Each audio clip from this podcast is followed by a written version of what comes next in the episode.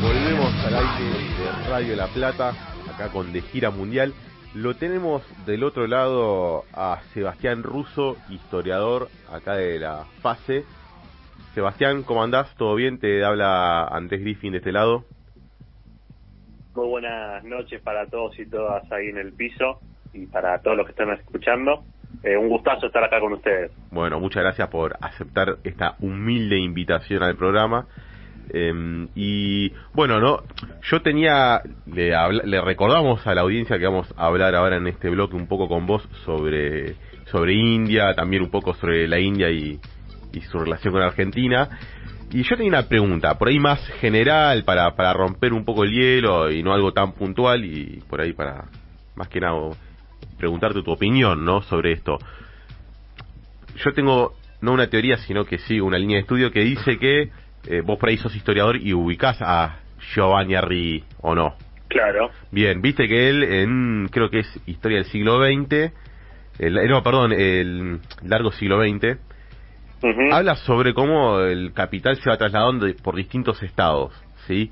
Primero está en las provincias del norte de, de Italia, después se va a lo que son los Países Bajos, Gran Bretaña, después Estados Unidos, y después se apuntaba que iba a ir a China. Esto en el, te estoy hablando, creo que fin del 90, principio de 2000. Sí, sí, sí. Siguiendo su lógica, y la de también él cita a muchos otros historiadores y también eh, eh, geógrafos incluso, siguiendo su lógica, parecería ser, creo yo, que el capital podría desembarcar en la India, como que la India podría convertirse en un país potencia, líder económico y líder comercial. ¿Vos pensás que es posible esto o que en realidad por ahí va a tener una resistencia más dura por parte de lo que es justamente la economía y el comercio chino? Sí, en realidad yo diría que no es que puede suceder, sino que ya sucedió, ¿no? Esto en un proceso que, que se viene desarrollando desde la década del 70, ¿no? Que tiene que ver con, con la globalización, con, con el traspaso del capital por fuera de las fronteras nacionales, ¿no? Y la deslocalización productiva. Me parece que la India tiene que ver mucho con eso, ¿no? La gran diferencia, si uno quiere ahí con, con China, obviamente, más allá del sistema político, de la idiosincrasia eh, de cada uno de los países que hablamos, tiene que ver con el sector económico donde hace hincapié esa inversión extranjera. No recordemos que mientras que en China se hace más que nada el hincapié, digamos, económico en la inversión productiva de lo que es la actividad secundaria, en la India lo fuerte, lo que pisa fuerte es el sector de los servicios.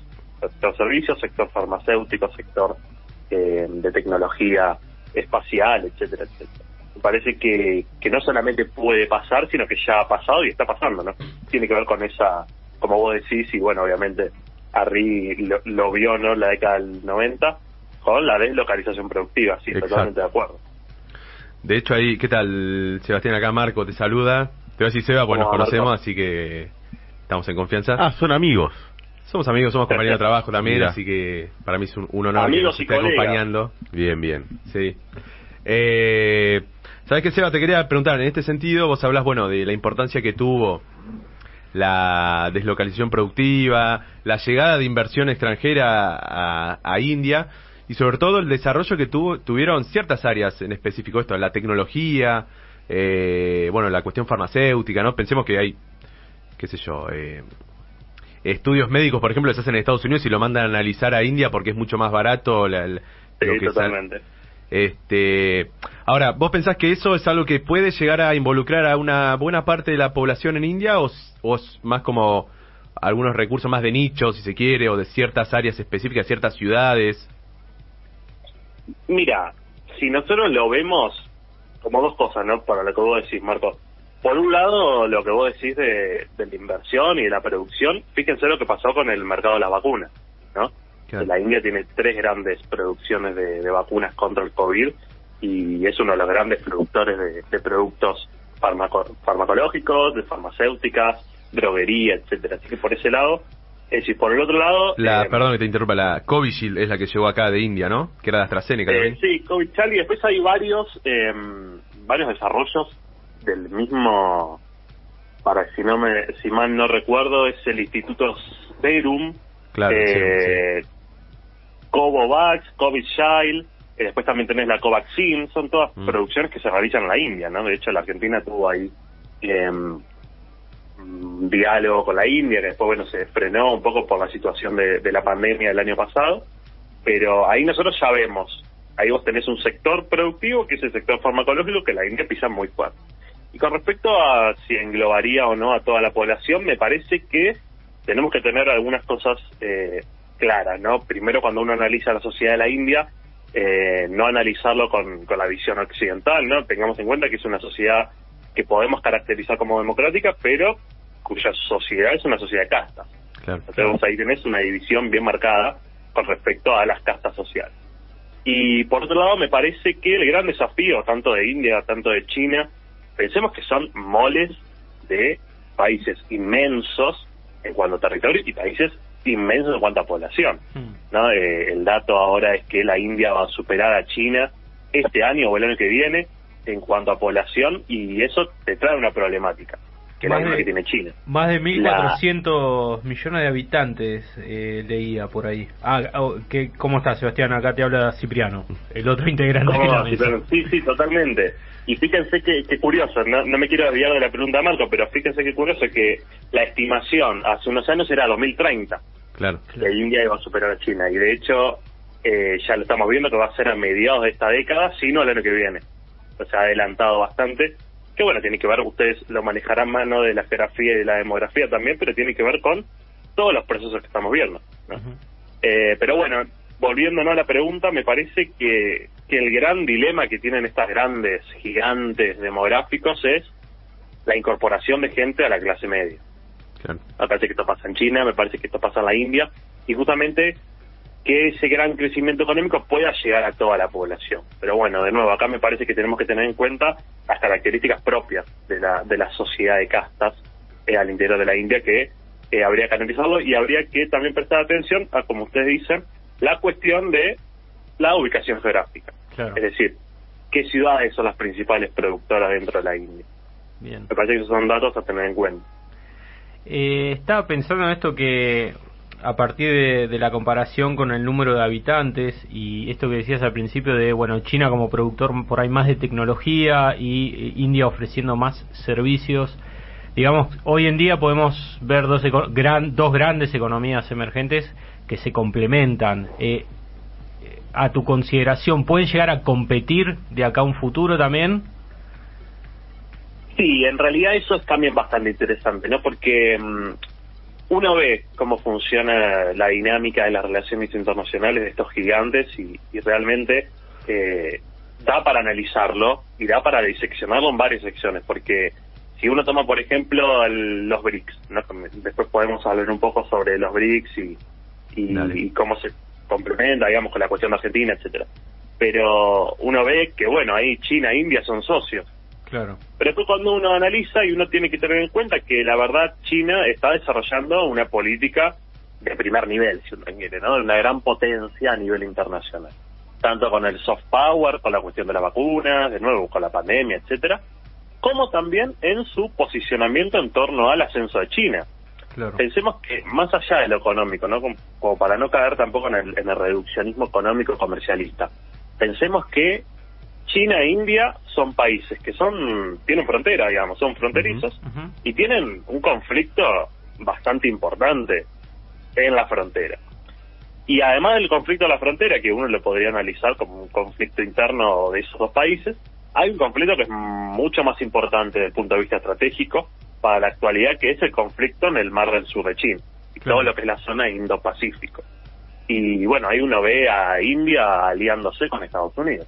¿No? Vemos el, la reunión del Quad del año pasado, eh, habla de eso, eh, pero bueno, volviendo a la, a la cuestión económica, me parece que hay una complementarización, pero más que nada hay, eh, de nuevo, cadenas de producción que se que se deslocalizan, que encuentran en estos grandes países mano de obra barata, eh, alta inversión tecnológica, con, esto sí es bastante importante, transferencia tecnológica para estos países, y finalmente me parece que tiene que ver con también competencia Claro. económica. Por un lado complementarización y por otro lado bastante competencia económica entre estos dos gigantes.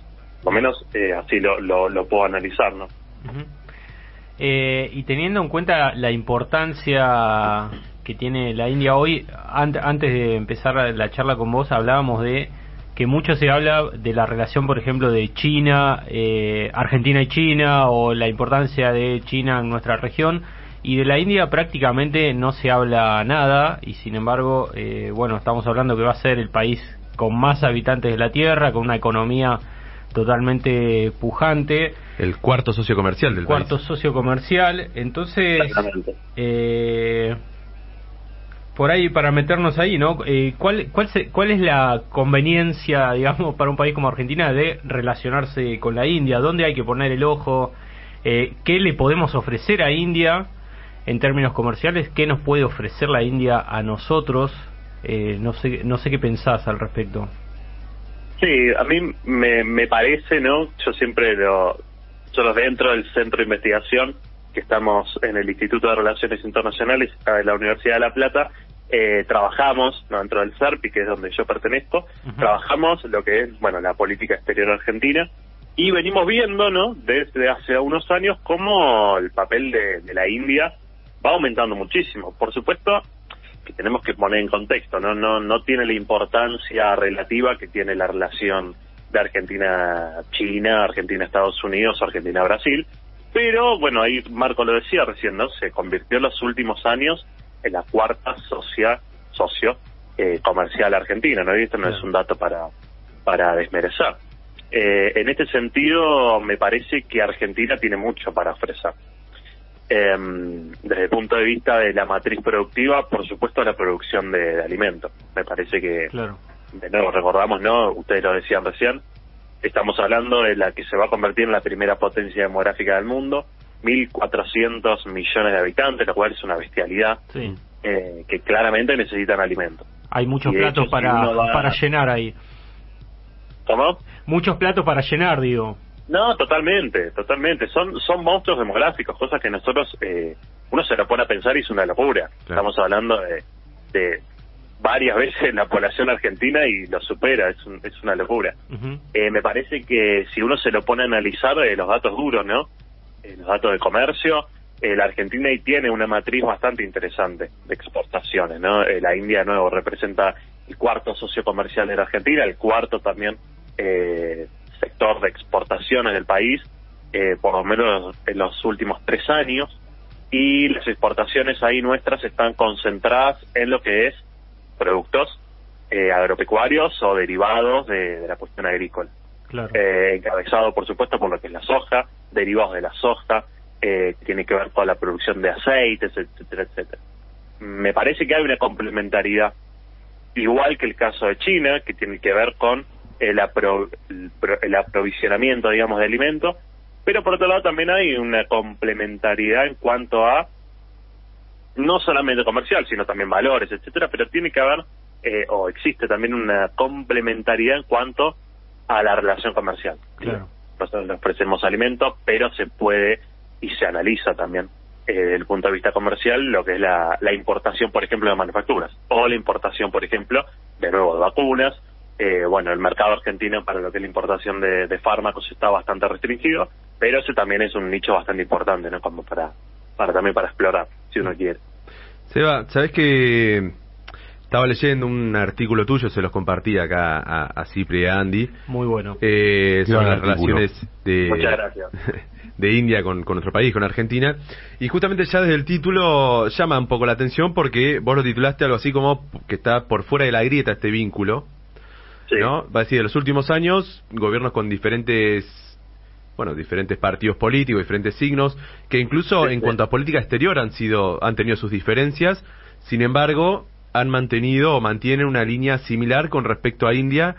Por ejemplo, ahí en el artículo este destacabas que, bueno, de 2019, por ejemplo, se firmó una asociación estratégica con, bueno, entre eh, los dos países. ¿Podés profundizar un poco esta cuestión de por qué vos hablas de que la relación está por fuera de la grieta? ¿Qué, qué qué acuerdos se han este, tomado hasta acá. Sí, sí, sí, sí. sí. Eh, esto a mí me siempre me genera eh, dos eh, sentimientos, si uno quiere, ¿no? Por, un lado puede ser eh, países que son irrelevantes o, regiones del mundo que son irrelevantes, entonces el cambio de gobierno, a pesar de las diferentes orientaciones ideológicas de la matriz de relaciones internacionales, diferentes pensamientos, etcétera, como son irrelevantes, bueno, no se produce un cambio profundo en, en el relacionamiento entre la Argentina y esa región o ese país.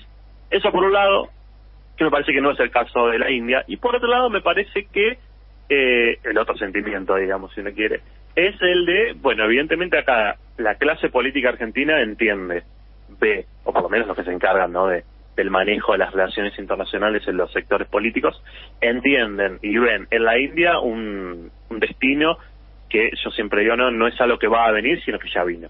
Claro. La importancia de la India, tanto para la Argentina como para la región eh, latinoamericana y específicamente el Cono Sur. Em, Sí, como, como ustedes leyeron, bueno, les agradezco la, lectura y la difusión ahí de, del trabajo. Y la recomendación eh, también a leerlo. Eso, muchas gracias, muchas gracias. eh, me parece que mm, lo que se ve ahí es justamente cómo la relación con la India, que va de la mano del aspecto comercial, pero no solo comercial, si quieren ahora profundizamos un poco eso, eh, atravesó por lo menos los últimos tres gobiernos democráticos argentinos. Estamos hablando del gobierno de Cristina Kirchner, pasando por el Mauricio Macri, hasta el actual de Alberto Fernández. Eh, esa relación atraviesa las tres gestiones de gobierno y se profundiza a medida que atraviesa esas relaciones de, de digamos, esos gobiernos. Una política de Estado, podemos decir. Claro, no se vuelve, si uno quiere, una, una política eh, de Estado. Y eso me parece que es interesante, más hablando en un país como Argentina que cada vez que cambian gobiernos y cambian ideologías que, dirigen el Estado, las relaciones internacionales y la política exterior del país sufre variaciones bastante fuertes, ¿no? Esto lo, lo, podemos ver y lo podemos atestiguar fácilmente.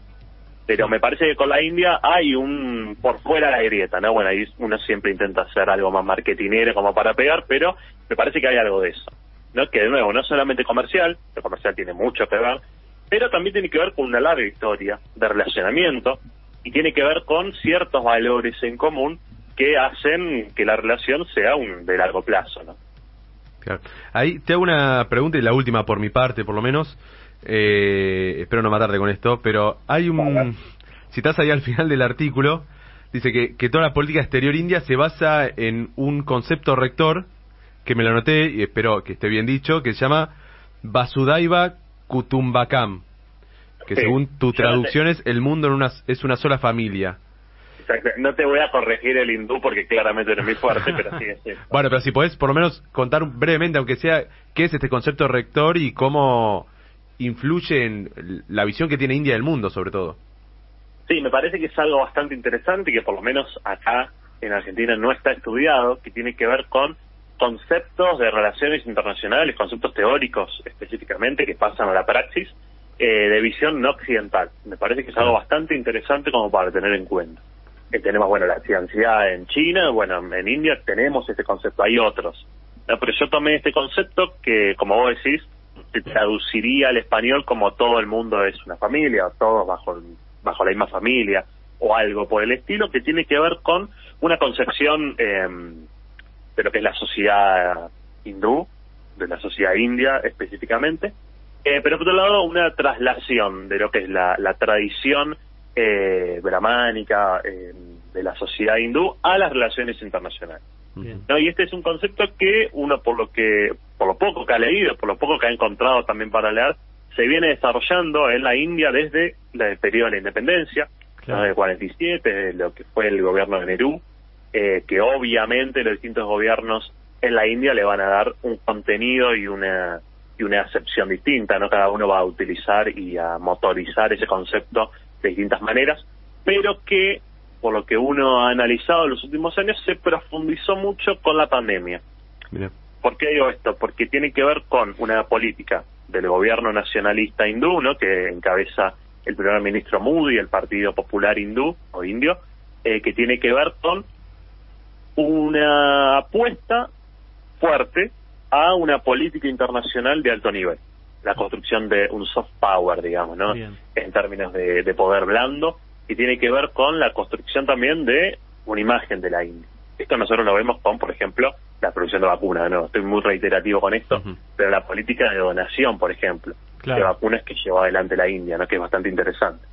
Em, ¿Cómo se va a, a motorizar, digamos, este concepto? Bueno, de nuevo, distintos gobiernos le van a dar distintas acepciones. Me parece que lo interesante ahí son eh, varios desafíos, ¿no? yo cito en ese trabajo, ya, ya que se tomaron el, el trabajo de leerlo, eh, dentro de, de este think tank que es el, el hay un un trabajo, sí, de un, autor que de nuevo, claramente el hindú no es mi fuerte, así que no lo voy a poder ni deletrear, pero que justamente toma este concepto y plantea ciertos eh, desafíos para lo que es la India, o para cómo la India intenta construir ese concepto, que es, por un lado, eh, no plantear a una familia totalmente funcional, sino que en realidad el mundo funciona disfuncionalmente, valga la redundancia, y por el otro lado, eh, ver quién es el cabecilla, por así decirlo, de esa familia, ¿no?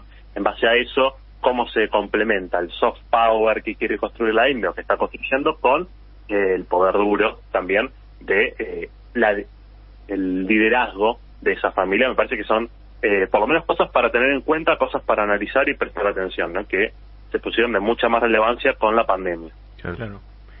Eh, por ahí, para ir cerrando, eh, me, intrigó eso que dijiste que Argentina y la India comparten muchos valores en común más allá de lo comercial. Eh, ¿A qué te referías con eso? El asado seguro que no. El asado no. El asado segurísimo que no. el de carne, el, asado de carne de, cerdo seguro que sí. Probablemente. Habría que hacer un estudio de campo de eso. Bueno, es verdad. es verdad, hay alguno que dice, no, ya fue, es carne animal, no quiero. Totalmente. Sí, pero ¿por qué digo esto? No, bueno, el comercio, la verdad que ahí usted, si en el trabajo, sea, un oyente eh, quiere leerlo, lo puede buscar, etcétera, las redes del IRI, pero están los datos comerciales duros. Más allá de eso, eh, la Argentina y la India pudieron mantener una relación durante el siglo XX que, por supuesto, estamos hablando de países que son lejanos geográfica y culturalmente, ¿no? Por ende no es una relación muy cercana, pero sí se sostiene sobre ciertos valores comunes.